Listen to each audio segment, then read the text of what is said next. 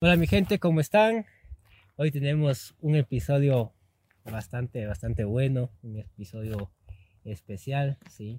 Mucha gente nos ha estado escribiendo dentro de las redes sociales, eh, preguntándonos y que hablemos, ¿no? Sobre entrenamiento, sobre técnicas y qué mejor eh, si tenemos aquí a, un grande en, esto, ¿no? Sobre técnicas. Al IRRA, y estamos en un lugar súper super chévere hoy día grabando. Eh, para este segmento especial.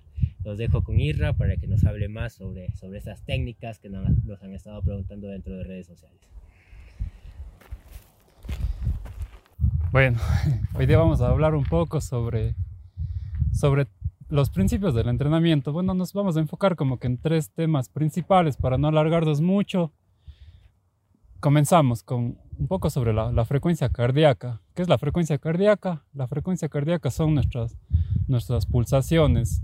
Eh, vamos a poder predecir un poco qué, qué, nos va a pasar si vamos a ciertas pulsaciones, si vamos a, nos excedemos un poquito de nuestros pulsos, a los que sabemos que podemos mantenernos durante cierto tiempo y si nos excedemos un poco de ese tiempo sabemos que nos va a pasar factura luego. Entonces el pulso es, es una métrica fisiológica, un, un, hito fisiológico que se llama, siempre va, va a ser, va a ser casi igual. Aunque también va a depender bastante de, del, entorno en el que estamos también, qué sé yo, un día está haciendo un poquito más de calor, un día hace frío, eh, un día la cafeína también influye bastante en el tema de, la frecuencia cardíaca, eh, qué más, la recuperación, las horas de sueño, también es una métrica fiable para, para ver qué tan recuperados estamos, para saber cómo llegamos a, tal carrera, si es que nuestras pulsaciones en reposo están bajas. Entonces existe como que el, porcentaje en pulsaciones. Sí, sí, quizás el, dato como que para, para poder calcular nuestra, nuestra pulsación máxima es el que se usa en la mayoría de veces, que también no es tan, no es tan fiable, la verdad, pero es en, en el que la mayoría de personas nos funciona o si no, lo mismo es, es, probar, probar una semana, dos semanas, tres semanas, hasta poder conocernos igual internamente. Quizás, quizás nunca, va a ser la, nunca va a ser las mismas pulsaciones siempre. Eh, si no, si no eso, es, es, irnos conociendo poco a poco. Quizás luego ya vamos a dejar de trabajar con pulsaciones e irnos a percepción de esfuerzo, irnos un poquito con, con potencia para conocer nuestro, nuestros vatios que podemos mover, que ya es una, una métrica un poco más fiable. Entonces las pulsaciones, para poder calcular unas pulsaciones máximas, la, la fórmula que se usa es 220 menos nuestra edad, va a ser, qué sé yo, si tengo 25 años, 220 menos 25 va a ser 195 pulsaciones máximas, que más o menos va a ser la, nuestro dato máximo. Sí, sí, quizás hay personas que tienen enfermedades como como diabetes, hipertensión, o hay personas que de por sí tienen las pulsaciones bajas. Entonces también es ir probando, es ir probando bastante, bastante para ver cuáles son nuestras pulsaciones máximas reales. Nos puede ayudar bastante también una, una prueba de esfuerzo, hacernos en un laboratorio, pero bueno, eso ya es ya para un poquito más, para ser un poquito más exactos. Entonces, si vamos a ciertas pulsaciones, qué sé yo, del 0 al 70%, del 50 al 70%, perdón, va a ser como que una zona de calentamiento, una zona aeróbica, una zona de recuperación activa, va a ser esa zona del, del 70 al 80% de nuestras pulsaciones máximas, va, va, a mantenerse en nuestra zona aeróbica y hasta el 80% de pulsaciones máximas se puede decir que vamos cómodos, la verdad. Podemos mantener una conversación, eh, podemos ir comiendo mientras no se nos va a hacer difícil poder masticar o algo de eso va a ser como que una zona cómoda y hasta el 80% es como que nuestra zona aeróbica, nuestra zona de base aeróbica, donde la, donde la magia ocurre, como se dice. Eh, al ir a esas pulsaciones lo que hacemos es construir, construir y construir en nuestro cuerpo, aumentar el número de capilares, mejorar nuestras mitocondrias. Eh, también nos sirve para poder recuperarnos de esfuerzos, de esfuerzos duros, ir a esas, ir a esas, a esas pulsaciones. Luego tenemos del 80 al 85%, que es más o menos nuestra zona 3, digamos. Del 70 al 80, del 70 al 75 es nuestra zona 1. Del 75 al 80 viene a ser como que nuestra zona 2. Del 80 al 85 es la zona 3, que es nuestra zona que se llama el tempo. El tempo, que es igual, ya viene a ser una zona como que incómoda. Todavía podemos mantener una conversación, pero ya viene a costarnos un poquito. Quizás no podemos mantener ese esfuerzo durante, durante tanto tiempo. Es la zona 3, luego tenemos la zona 4, que es nuestro umbral, que es la zona que teóricamente podemos mantener entre 20 a una hora. Nuestra zona 4. Y luego tenemos la zona 5, que es nuestra zona ya anaeróbica, que va luego del umbral, donde se maneja la mayoría de carreras. y vamos a hacer las carreras en esa zona, siempre y cuando no sean muy largas. Carreras cortas, explosivas, zona 5, zona 5 la verdad. Y vamos a estar en eso. Y para poder entrenar usando estas zonas es como que hasta el 80% podemos hacer volumen, bastante volumen, volumen, volumen, acumular bastantes kilómetros, bastantes horas y el impacto muscular no va a ser tanto, sino más va a ser un impacto interno donde, se, donde la magia ocurre, como les, como les explicaba. Eh, en la zona hasta el 80%, del 80 al 85% es la zona tempo, podemos hacer unos rodajes de una hora, 45 minutos, en 90 minutos en esa zona. Igual no va a ser tanto el impacto, pero ya estamos trabajando un poquito más como que exigiéndole al cuerpo en esa zona. Entonces nos va a generar cierta, cierta fatiga y nos va a generar, nos va a dar como que un poquito más de tiempo de recuperación hasta la siguiente sesión. Luego tenemos el umbral también, en donde ya se, ya se planifican intervalos, intervalos ya, qué sé yo, de 4, 5 hasta 8 minutos al umbral y ya con una recuperación súper planificada para poder mantener la misma zona, la misma velocidad, los mismos vatios en ese tiempo y poder cumplir, qué sé yo, hoy día nos toca, hoy día nos toca series de cuatro series al ocho minutos al umbral. Entonces, qué sé yo, puede ser en subida, puede ser en plano, ocho minutos a nuestro umbral. Sí, hacemos 8 minutos al umbral, subimos, 2 minutos descansamos, puede ser, depende, se puede planificar el descanso con, con las pulsaciones o solo por, por tiempo también está bien.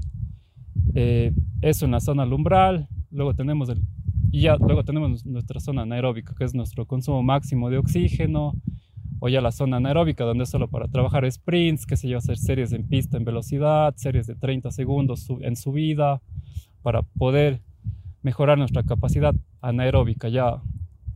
Eh, eso básicamente en cuanto a pulsaciones. Y eso va a ser como que nuestro, nuestro sistema interno, nuestro sistema fisiológico. Ahora vamos a hablar de nuestro sistema muscular o nuestro, los vatios que podamos mover, digamos. Eh, creo que también el, o sea, el mejor consejo, la regla básica del, del entrenamiento, el principio de entrenamiento para, para tener una mejora continua va a ser una carga aeróbica crónica y un poco de trabajo de fuerza, que sí, unas 3, 4 sesiones por semana de fuerza para poder prevenir lesiones, para poder ah, tener un poco más de aguante en las bajadas, que es donde, donde la verdad nuestro sistema muscular sufre bastante en las bajadas. Sí, si le estresamos bastante los músculos, quizás no es una carga tan tan interna, sino ya como digo es, muscular. Entonces el sistema muscular también se trabaja bastante en, en Europa, la verdad. La gente prefiere hacer sesiones de, de, fuerza a tener que salir a entrenar. Sí, o igual la gente que vive de esto igual se planea como que dos sesiones por, por día. Eh, en la mañana cumple su trabajo de fuerza, en la tarde salen a hacer su entrenamiento normal o al revés. Entonces, hay ejercicios básicos, ejercicios básicos para poder tener una buena técnica, una buena postura también corriendo, como que trabajar sentadillas, trabajar un poco de isquiotibiales, trabajar la parte inferior, la parte del abdomen, el core, para poder tener un poco más de estabilidad. Eh, trabajar bastante el abdomen, la estabilidad, ejercicios de, movilidad, de propiocepción. Nos van a dar, aunque crean que no funciona, sí, sí, luego es súper chévere darse cuenta de cómo de como quizás ya bajamos mejor, tenemos más equilibrio, no nos cuesta tanto por el simple hecho de, estar estables, ¿sí? de tener un, un abdomen súper fuerte. Eh, eso nos va a ayudar bastante. Y la parte superior, como que trabajar los brazos, nos ayudan bastante en el, en el braceo, nos ayuda bastante en el tema de cuando vamos rápido. Si, si vamos con los brazos moviéndolos súper rápido, a la par de los pies, los pies nos van a ir siguiendo. Sí, sí, entonces también ayuda bastante tener, tener bastante fuerte el sistema superior, inferior y el tronco. Sí, sí, básicamente todo el cuerpo. Eso en cuanto a la fuerza. Y les dejo como que unos tips para, para poder planificar una carrera también. Quizás se les aproxima alguna carrera. Ya.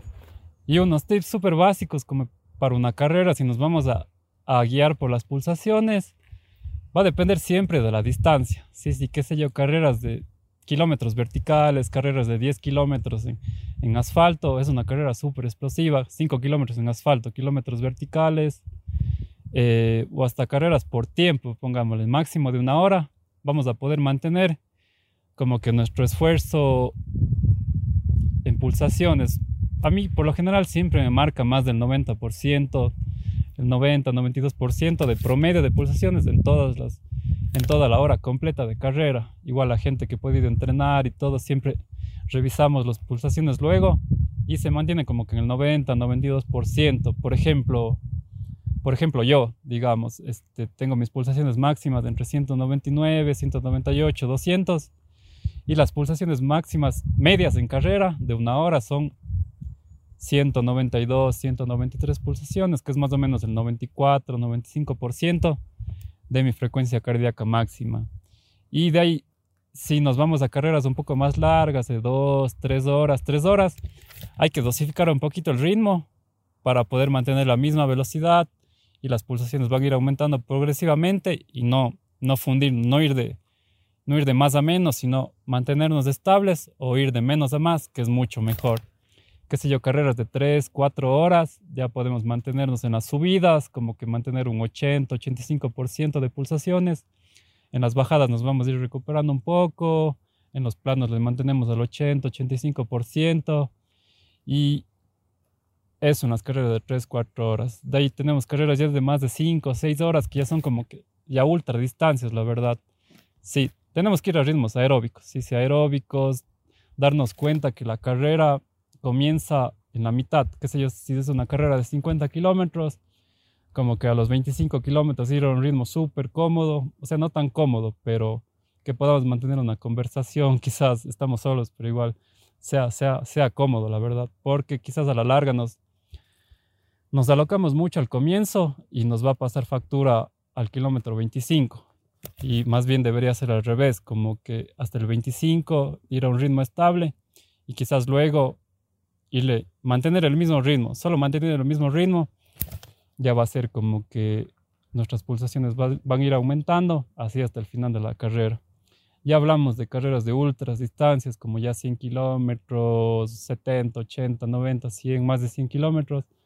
La verdad está en, en poder planificar bien sobre nuestras pulsaciones y sobre nuestras sensaciones también. Quizás las sensaciones de, de ir cómodo, o sea, ir cómodo, ir cómodo, ir disfrutando, ir disfrutando nos van a garantizar el éxito en, en este tipo de distancias. Y quizás ya no es tanto fijarse en el pulso, sino más por sensaciones, pero que no, no sobrepasarse del, del 80% hasta un, hasta un 75, 80% de la carrera y al último poder ir rematar o algo de eso, eh, va, a ser, va a ser mucho mejor.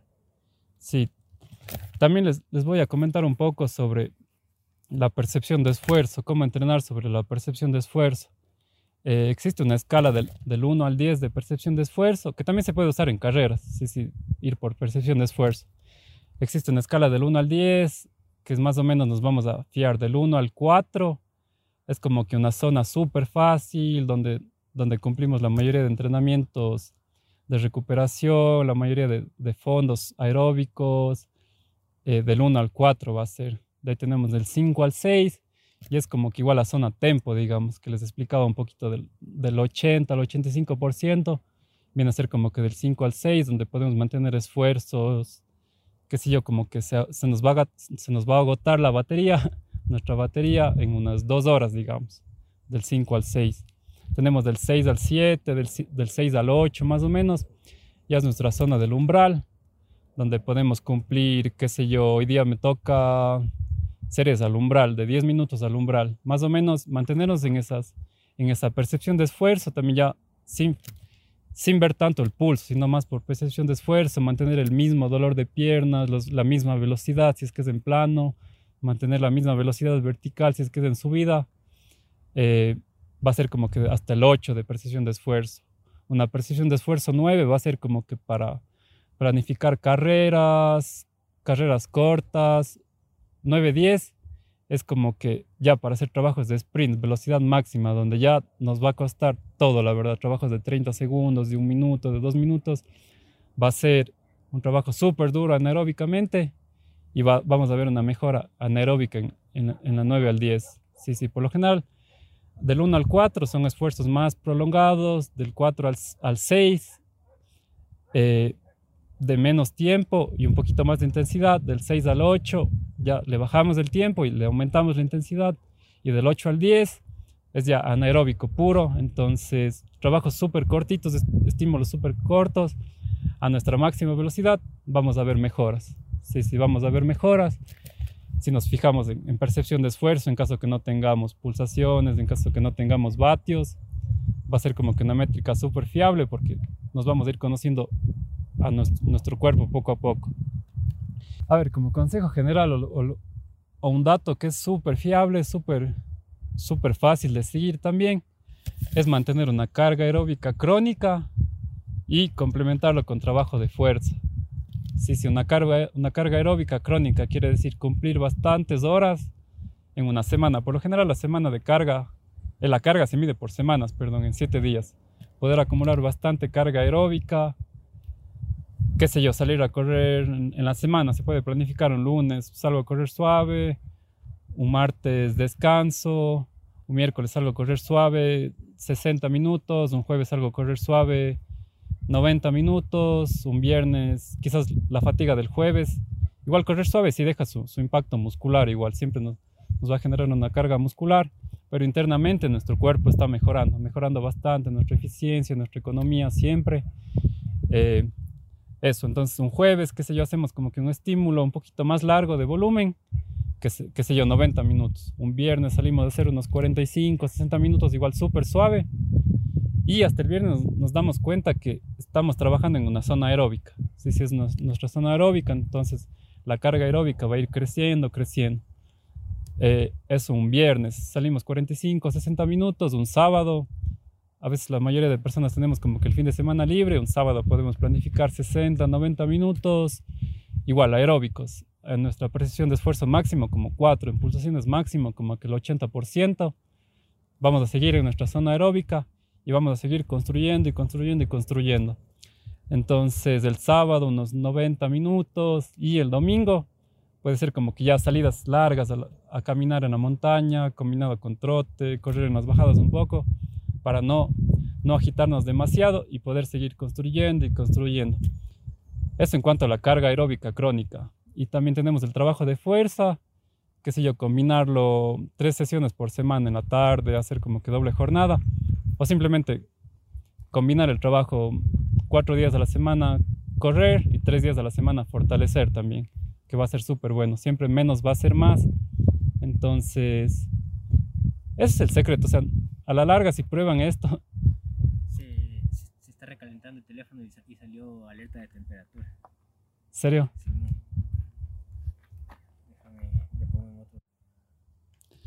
eh, como les decía, a la larga, si, prueban esto, van a, van a ver una mejora. Sí, sí, les, les aseguro que van a ver una mejora.